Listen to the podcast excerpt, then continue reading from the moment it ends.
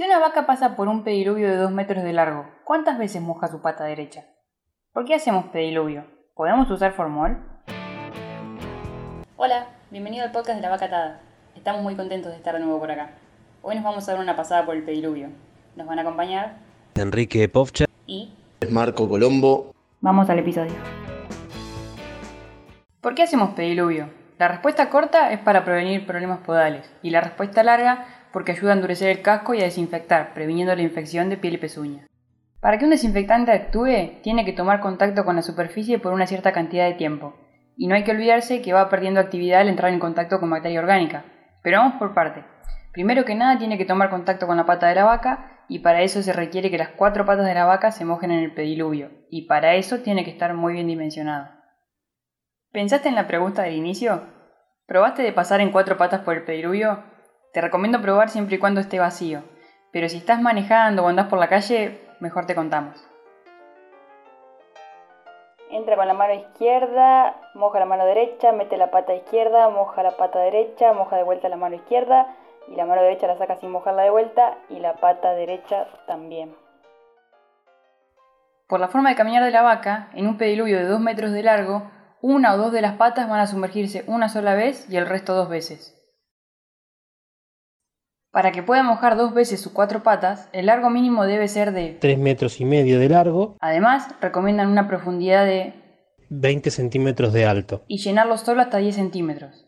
Y que las paredes tengan una pendiente para evitar que las vacas saquen las patas por los laterales y no se vaya saliendo el líquido de adentro de la pileta. En cuanto al ancho, se recomienda 70 centímetros de ancho, Y en un trabajo de la Universidad de Wisconsin dicen que puede angostarse hasta 51 centímetros, haciendo las paredes altas y con pendiente. Esto por ahí está bueno verlo porque en audio creo que no se entiende muy bien. Las paredes son altas casi como la vaca, pero al final del programa te cuento cómo podés ver esto en detalle. De las medidas de la pileta va a resultar la capacidad en litros.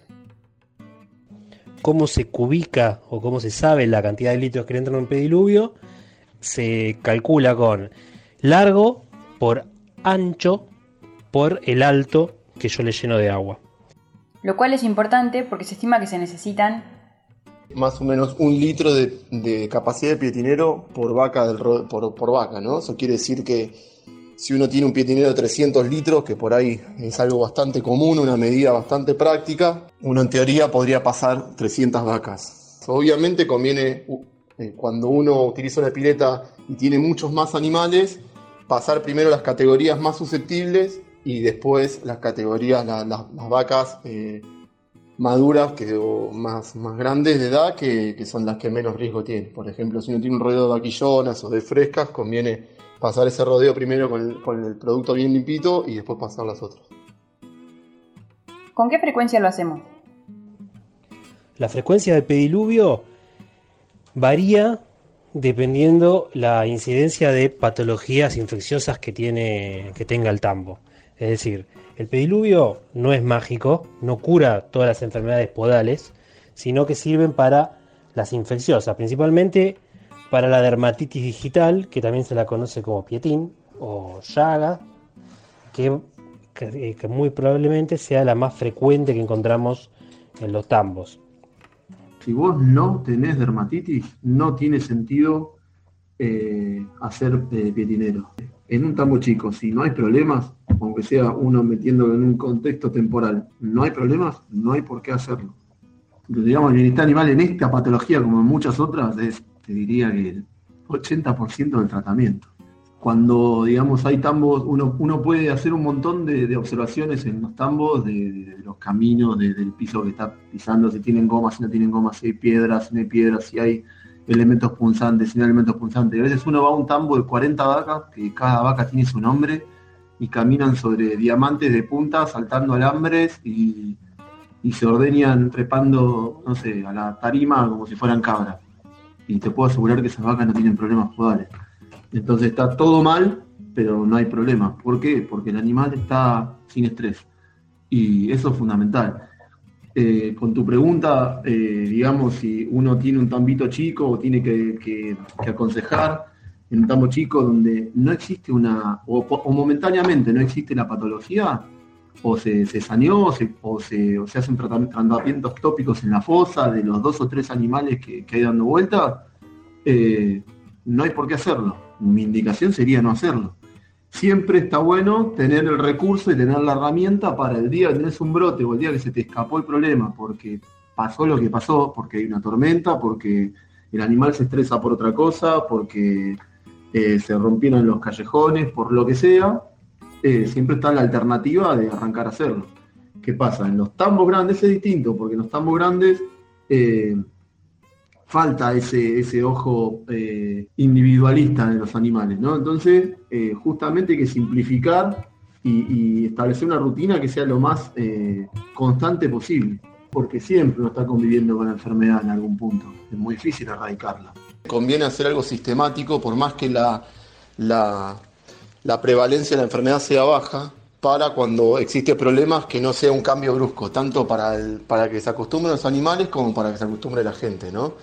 Entonces, eh, dependiendo la prevalencia que tengamos de, de dermatitis digital, va a ser la frecuencia de utilización del pediluvio. Se puede usar desde una vez por semana hasta los 7 días de la semana. Yo recomiendo por lo menos entre 2 y 3 eh, pasadas semanales.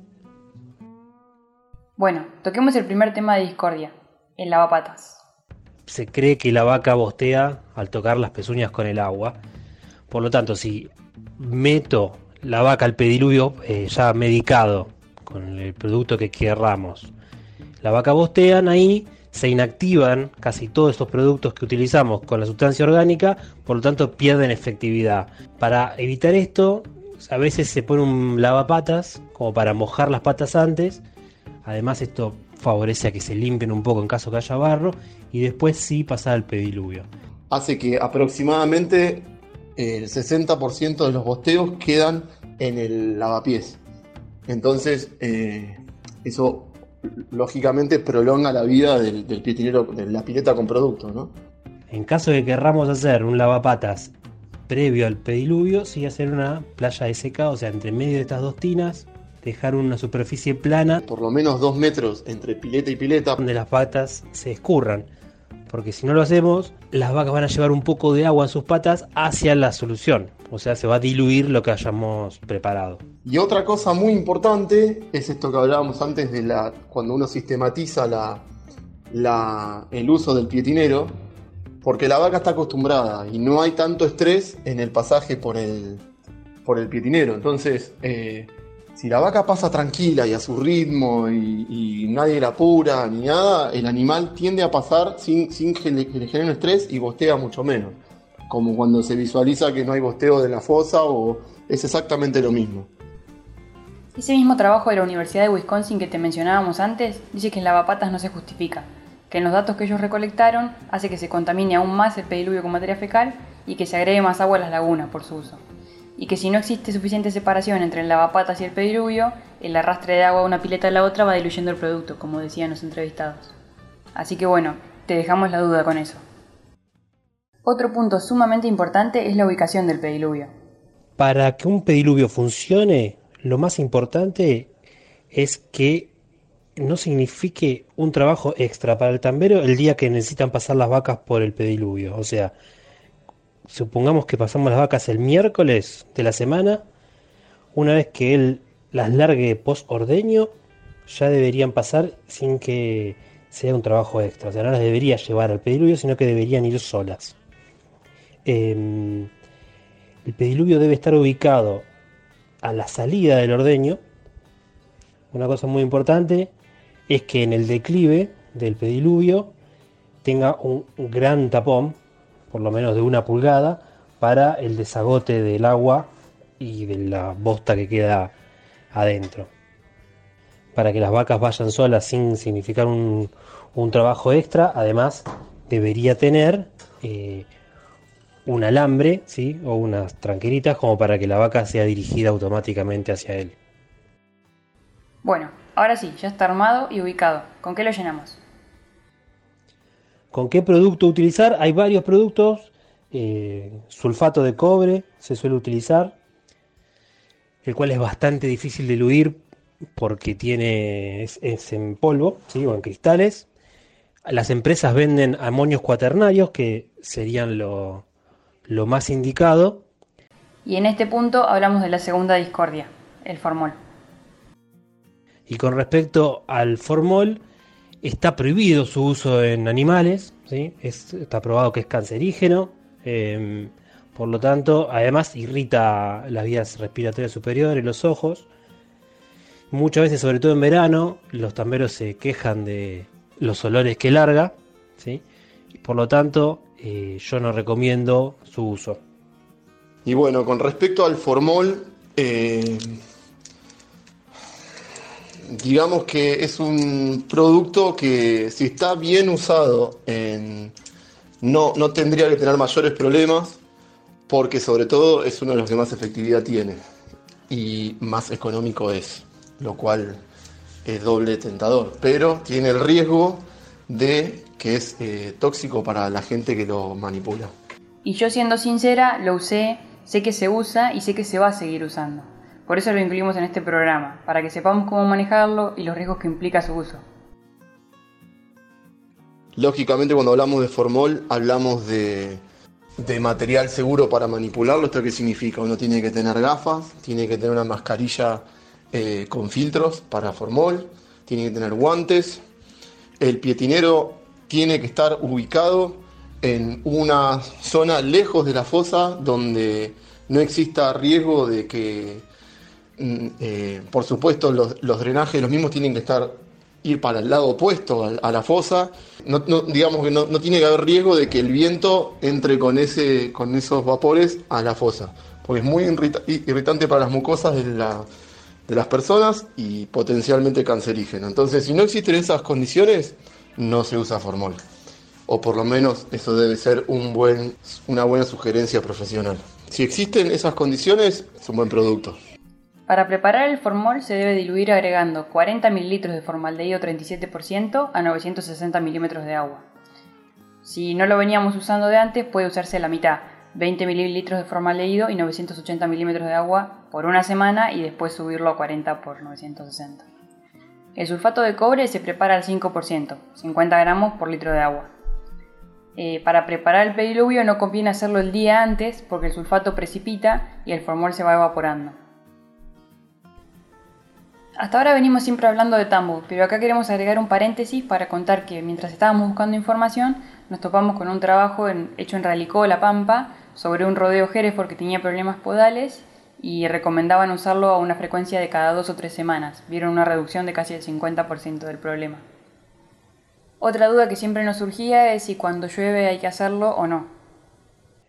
Con respecto a si llueve o si hay mucho barro de pasarlo, eh, yo preferiría que sí, por el tema de no romper la rutina de, trabajo.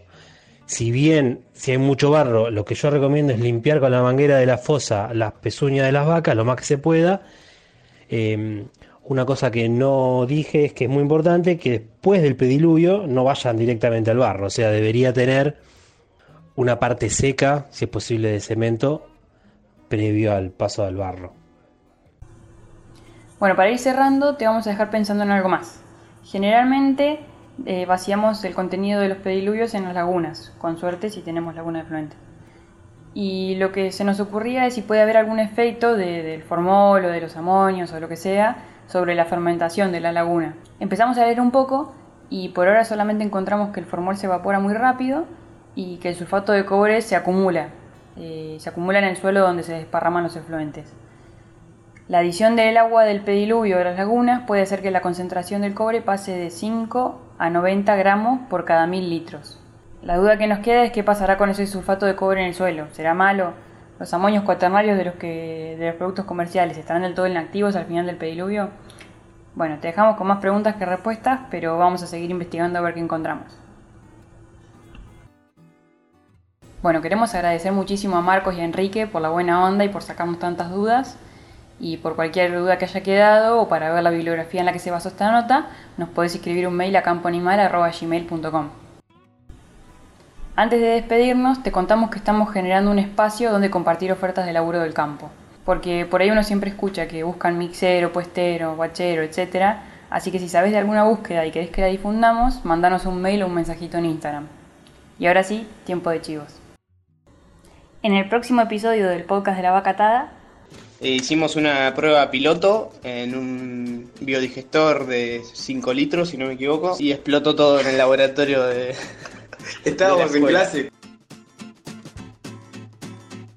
Si sos veterinario o agrónomo y buscas trabajo o sabés de ofertas de trabajo que quieras compartir, te recomendamos seguir a Laburos Vet y Laburos Ing de ingeniero en Instagram y o Facebook. Y si sos veterinario y atendés urgencias a campo o buscas un veterinario para atender urgencias a campo, podés visitar veterinariourgencias.wordpress.com, que ahí está el directorio veterinario. Y bueno, si sos vet y te querés anotar, solamente tenés que completar un formulario. Cualquier duda, escribinos al directorio veterinario.gmail.com. Si querés estar al tanto de todos los cursos, jornadas, eventos y otras hierbas del sector agropecuario, podés seguir a Agenda Agropecuaria en Facebook o Instagram, donde se postean todos los eventos que nos enteramos que se van a hacer. Bueno, muchas gracias de nuevo por compartir este ratito. Estamos muy contentos de estar acá. Esperamos que pronto llegue la lluvia que está haciendo falta por muchos lados. Y bueno, que tengas muy buena semana.